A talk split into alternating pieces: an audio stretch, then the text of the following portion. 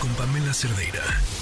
El día de ayer, la Fiscalía General de Justicia del Estado de México informó que no va a proceder penalmente contra los pobladores de Texcaltitlán que se enfrentaron con integrantes del crimen organizado apenas el pasado 8 de diciembre. De acuerdo con la Fiscalía del Estado de México, tras realizar un análisis de los hechos, en los que 10 criminales, por cierto, perdieron la vida, se determinó que los pobladores actuaron en legítima defensa. ¿De qué estamos hablando? En la línea telefónica tenemos a Jorge Lara, ex subprocurador y profesor de Derecho de la UNAM. Jorge, ¿cómo estás? Buena tarde. Buenas tardes, estimado Oscar. Mucho gusto saludarte. Feliz año y a tus órdenes. Nombre, feliz año, Jorge. Oye, pues, ¿cómo viste este anuncio que da ayer la Fiscalía del Estado de México en torno a lo que va a ocurrir con los pobladores de Texcaltitlán? Bueno, hay que recordar que la figura de la legítima defensa es una figura que se contempla en nuestra legislación penal, tanto a nivel federal como estatal, que indica que cuando una persona comete algún tipo de agresión en defensa propia de sus familiares o incluso de su patrimonio, eh, se exculpa, se excluye la conducta típica delictiva, eh, puede ser homicidio o puede ser lesiones, eh, pero se tienen que reunir algunas condiciones, vamos, no es no es automático.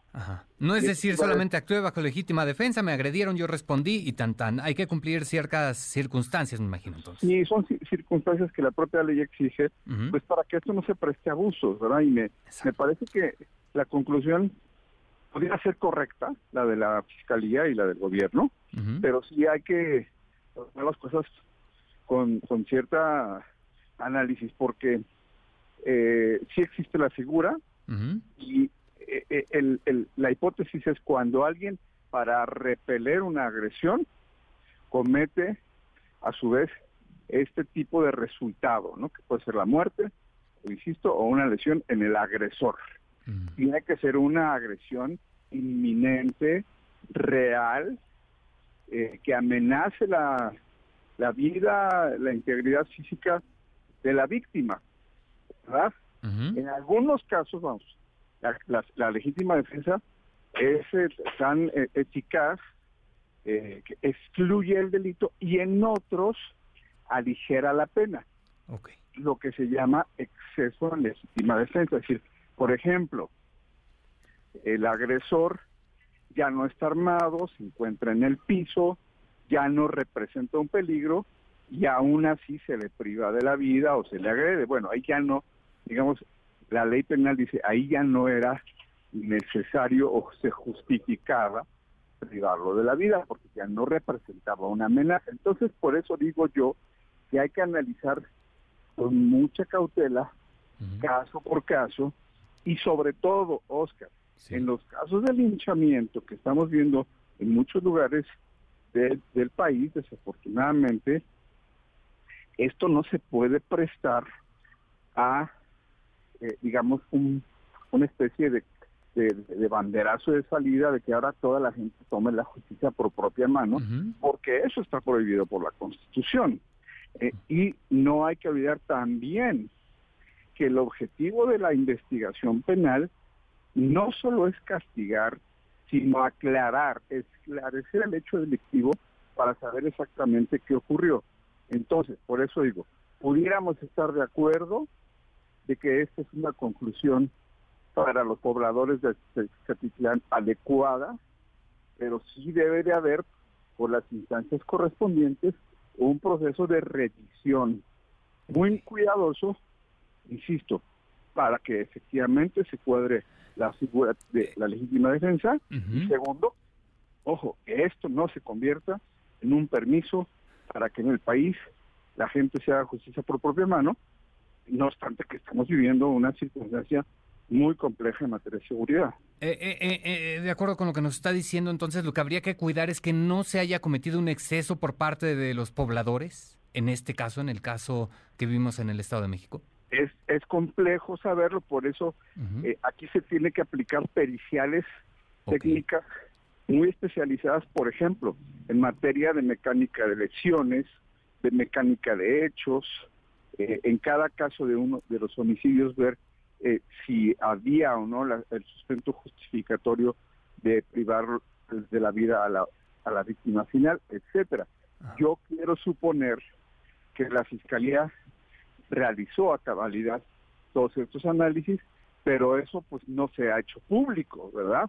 Yo por eso digo que las instancias, por ejemplo, de derechos humanos, las eh, instancias que revisan el trabajo de los fiscales, habrán de revisar esto con, eh, con cuidado y con meticulosidad para que tampoco, insisto, se esté cometiendo algún exceso en la justicia. De entrada, yo la población, los ciudadanos, nos quedamos con la preocupación de que estos hechos de linchamiento, sobre todo originados porque las autoridades han sido insuficientes en, la, en, el cuidado de la seguridad de la, de la gente, que dan lugar a estas extorsiones, pues que esto no se desemboque o no, o no genere mayor violencia en el país. Insisto, técnicamente pudiera ser una, una solución justa, adecuada, pero muy cuidadosamente analizada. Perfecto. Ahora, entendemos que esta figura de la legítima defensa no es ninguna novedad, pero ¿qué tan frecuente es su uso para excluir de, un delito, exculpar a una persona? Bueno, sí, es, un, es una figura que, eh, sobre todo cuando se trata de delitos en, los domicilios particulares, eh, por allanamientos, por amenazas, por ataques, pues sí llegan casos, sobre todo del foro común, eh, no, no vistosos como este caso del linchamiento, ¿verdad? Em, pero sí, digamos, es, eh, es relativamente frecuente, sobre todo cuando la víctima original pues tiene algún tipo de arma o forma de sustentar una defensa eficaz en, para repeler, subrayo, para repeler el ataque. Desafortunadamente, bueno, o, objetivamente en México, por ejemplo, pues no, no se nos permite portar armas, yo estoy a favor de eso, de que no se nos permita portar armas tal y cual, eh, y por lo mismo, pues desafortunadamente eh, eh, a veces estamos expensas del tema de la inseguridad. Perfecto, pues ahí está el dato, hay que revisar muy bien cada uno de los casos para ver si pues no se cometió algún exceso en el caso de que pretenda aplicarse esta figura de la legítima defensa. Jorge Lara, le agradezco mucho, muy buena tarde. Muy buenas tardes. Hasta luego, Jorge Lara, ex subprocurador y profesor de Derecho de la UNAM. Noticias MBS con Pamela Cerdeira.